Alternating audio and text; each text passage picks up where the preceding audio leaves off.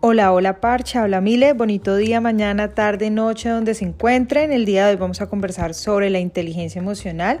Este es un espacio relajado para hablar, responder sus preguntas, que las pueden colocar, recuerden, en nuestro Instagram, arroba parche de sol que pueden, donde espero nos sigan, escríbanme si quieren conversar conmigo, proponer temas, estaré atenta a todos sus comentarios.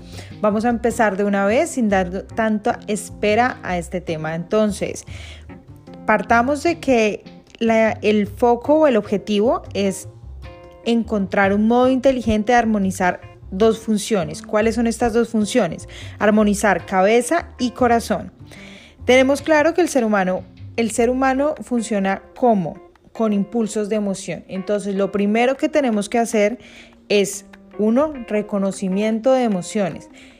¿Cómo llegamos a este reconocimiento de emociones? Primero, tenemos que conocer nuestras propias emociones.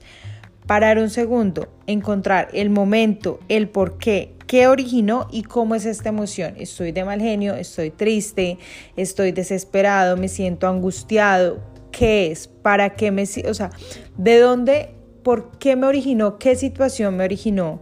Es muy difícil, no estoy diciendo que de un momento para otro lo vamos a encontrar, sino que paso a paso por medio de los podcasts y de muchas ayudas de más personas que van a venir a visitarnos, vamos a encontrar ese camino paso a paso. Pero nosotros en nuestras casas, en un momento donde estemos pasando tanto emociones buenas como malas, parar y decir, ¿qué me originó esto? ¿Por qué me siento así? ¿Es el día? ¿Es la persona?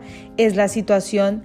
¿Me siento incómoda por la situación o estoy de mal genio porque no me gusta el trabajo que hago?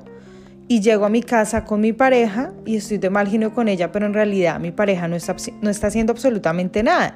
Simplemente me saluda, no sé, pasó una pequeña, una pequeña diferencia y yo me desahogo con mi pareja y resulta que no. Mi desagrado, mi enojo viene porque no me siento cómoda en el trabajo.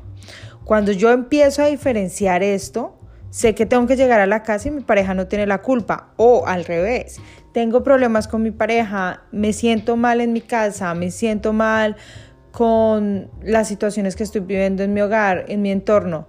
Llego a mi trabajo, las personas de mi trabajo no tienen la culpa. Si empezamos a diferenciar esto y empezamos a reconocer los momentos, va a ser más fácil controlar nuestras emociones y no dejar que nuestras emociones nos controlen. Ojo ahí. Esta es la primera parte de nuestro primer podcast acerca de las emociones.